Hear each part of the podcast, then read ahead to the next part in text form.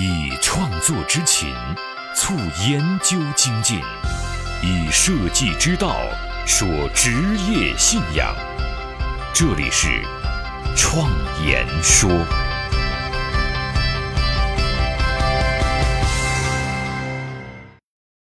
大家好，我是主持人张子健。在我们上一期节目关于汉字的繁简之争播出之后，引起了很多人的共鸣。很多朋友都告诉我，他没有想到原来汉字竟然是一种二维语言，还有那么多优势，以前想都没有想过。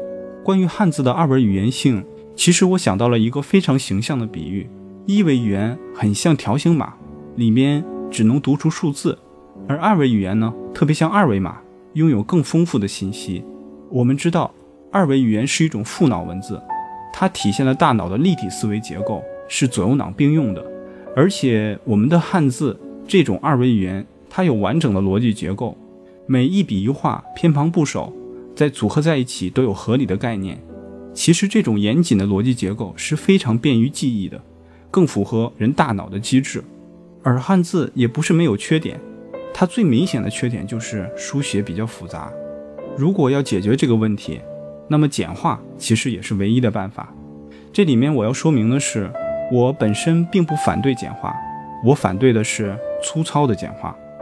在中国提出简化方案的时候，很多专家聚集在一起，仅仅用了两个月的时间就简化了两千多个汉字。这样的简化速度显然有点匪夷所思。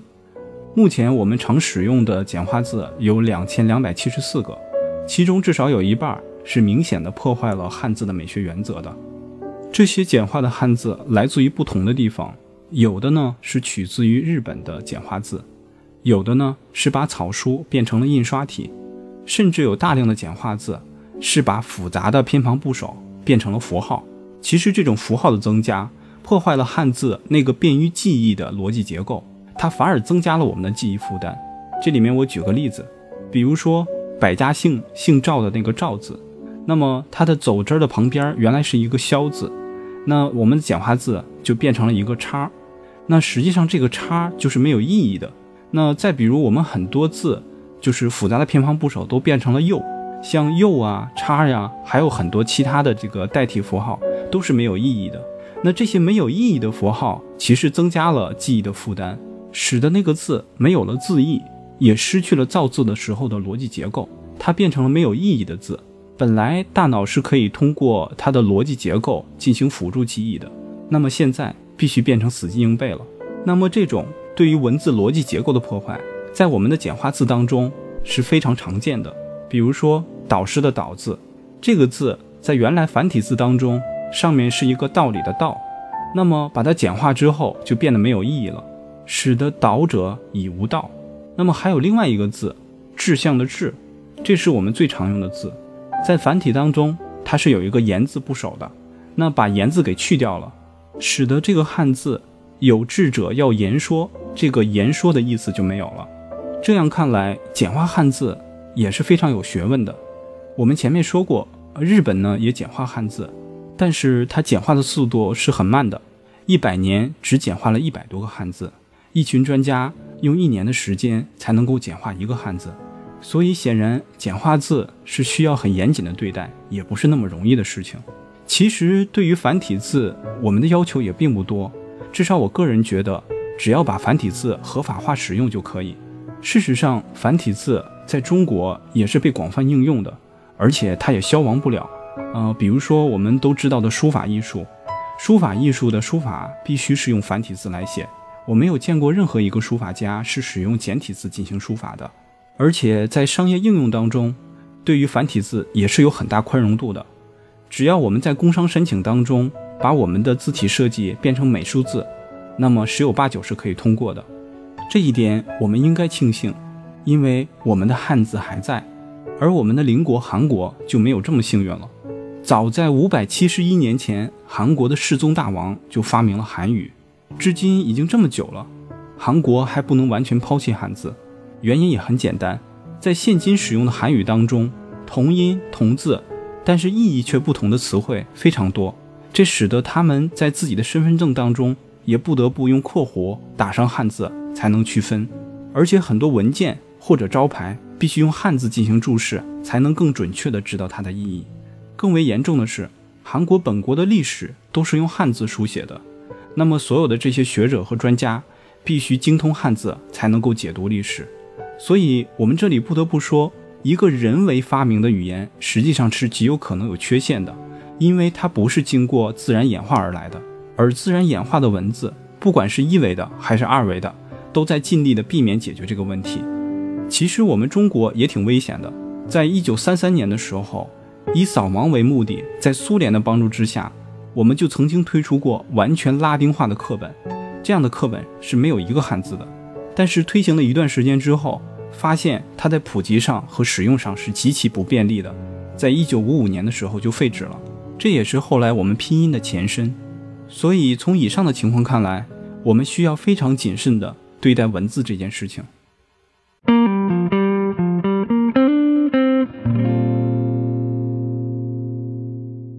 其实呢，我也不是繁体字的脑残粉，在日常的生活当中，我也大量的使用着简体字进行沟通。打一个比方，就好像喜欢文言文的人，在日常生活当中，并不会用文言文跟人对话。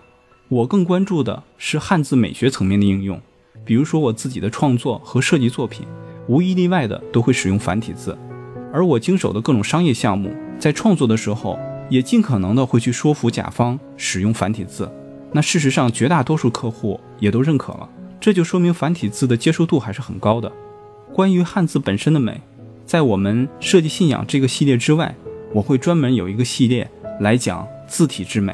我会把文字的美学演化和美学规律详细的分享给大家。我觉得这样的分享还是挺有意义的。其实中国的设计师对于我们自己本国的美学几乎是在一种无知的状态。这种无知的状态并不是设计师的问题，而这本身又涉及到了现代中国设计师的来由。那么现代的中国设计师从哪来呢？我个人认为，我们现在所执行的这种职业标准主要来自于西方和美国。它是改革开放之后重新引进的，这个职业跟新中国成立之后诞生的工艺美术从业者实际上没有传承关系。我们的教材都是从德国包豪斯延承过来的，教学体系当中就不可能有东方美学。但是，就像任何一个国家在发展成熟之后，都必然会发展出自己国家的独有的设计体系一样，那么中国也一定会发展出自己的设计风格和设计体系。但是，首先，我觉得我们应该先补课，就像我们做研究一样，先去研究东方审美。所以，我们先去弄清楚我们自己的审美体系是从哪儿来的。所以在跟大家分享中国的设计风格是什么这个话题之前，我们先来聊一聊中西方在审美上的差别是什么。改变命运的设计力量，相伴一生的职业信仰。启迪思想的心灵碰撞，坚定清晰的幸福方向，请与我一起设计信仰。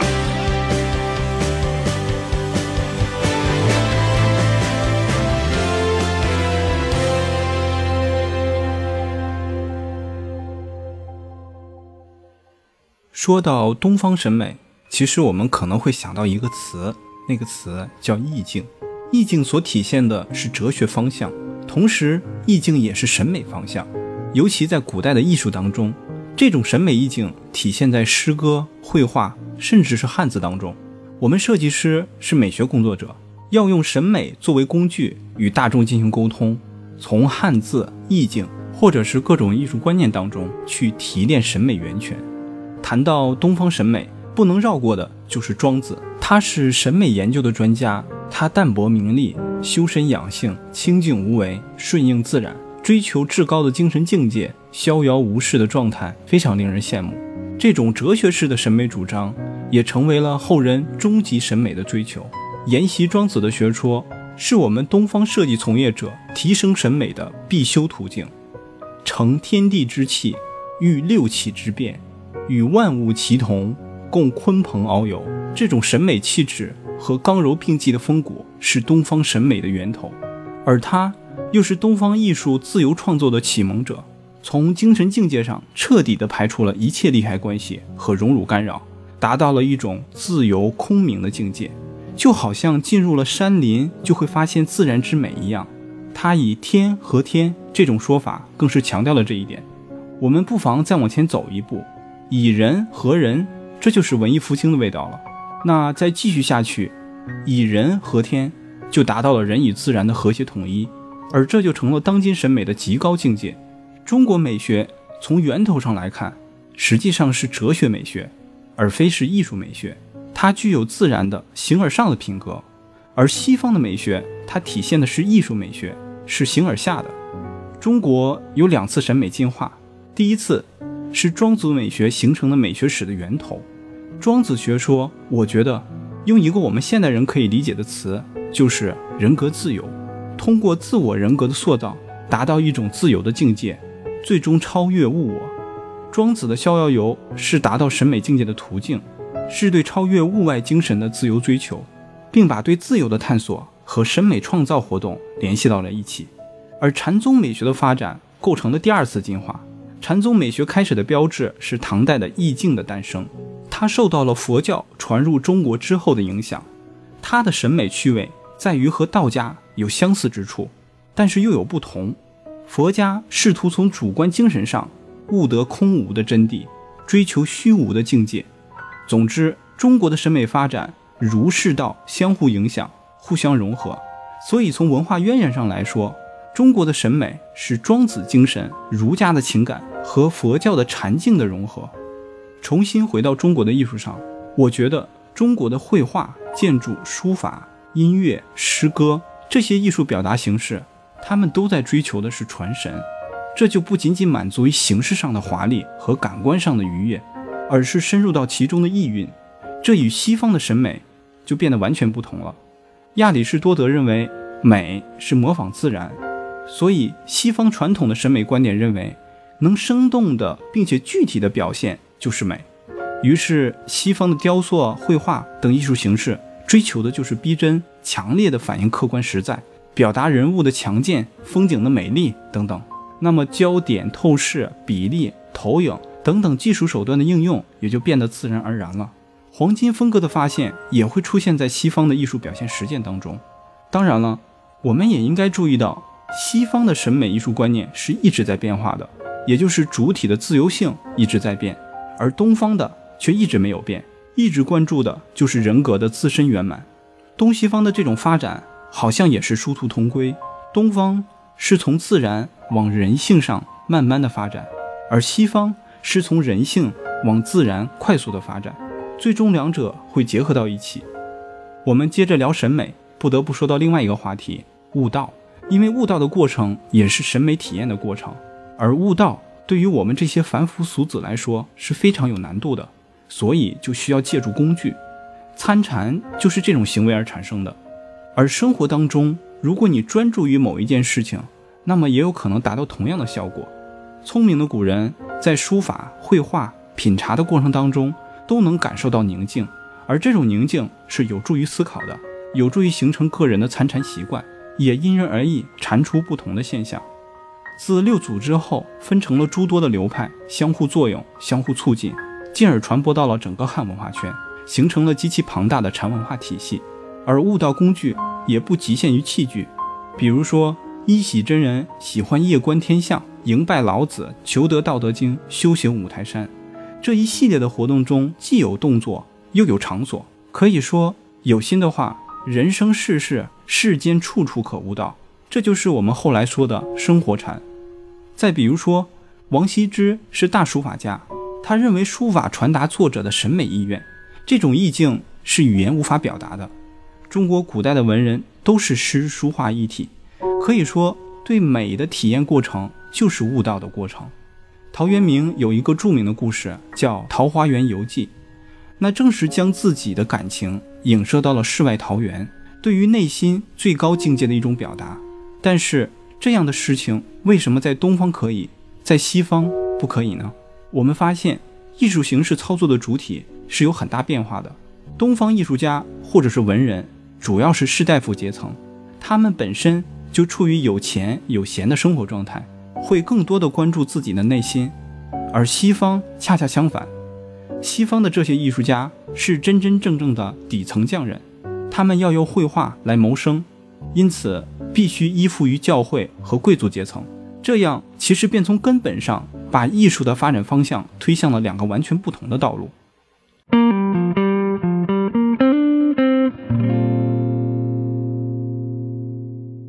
我们再举一个例子，这个例子比较贴近我们的生活。在全世界每一个国家都有自己的关于鬼的文化，中国的鬼文化有独特的阴性文化美。死亡对人来说总是充满了神秘和反思，由此产生了各种各样的鬼文化。鬼文化是最基层、最朴素的文化表象，能够直接的体现出最广泛的文化倾向。通过分析，我们发现东西方的意识形态和哲学主张都不同。这也造成了鬼文化的不同。东方的鬼文化偏向于凄美阴柔，而西方的鬼文化偏向于攻击阳刚。东方的鬼文化当中的鬼总是说“我好冤”，悠悠的去深渊；而西方的都是带有强烈的攻击性的。比如说，西方的尼古拉伯爵吸血鬼这个形象，都是对于血和名利的追求，带有非常强烈的攻击性。而东方的不一样。比如说，蒲松龄在《聊斋》当中所呈现的世界观，鬼是带有人性的，带有情义，带着幽怨、很阴柔的表现。这就是东西方在文化上的差别。我们之所以对这个话题非常感兴趣，一方面是我们对鬼文化本身很感兴趣，而更让我们感兴趣的是鬼文化背后所附带的文化含义。通过对鬼文化的分析，了解东方文化的阴性美和西方文化的阳性美。中国的鬼魂更偏重于精神层面，偏重于情感阴性的，而且女性的角色很多；西方的更加偏重于物质暴力阳性的，男性的角色偏多。我们可以看一组对比，比如说我们把林黛玉和大卫像放在一起，一个非常的阴柔，另一个则非常的阳刚。中国的诗歌总是赞美月亮，西方的诗歌总是赞美太阳。我们再举一个例子。比如说中西方的园林，西方的园林刻意追求的是形式美，中国的园林追求的是自然的意境美。西方人认为自然是有缺陷的，为了克服这种缺陷而达到完美的境地，必须凭借某种理念去提升自然，而达到艺术美的高度。西方园林那种轴线对称、均匀的布局、精美的几何构图、强烈的韵律节奏，都明显的体现出了对形式美的追求，而中国的园林。则注重景和情，它的衡量标准是是否能够借景触发人的情思，从而具有诗情画意般的意境。西方园林给我们的感觉是悦目，而中国园林则意在赏心。我是自由设计师张子健，感谢大家听我创言说。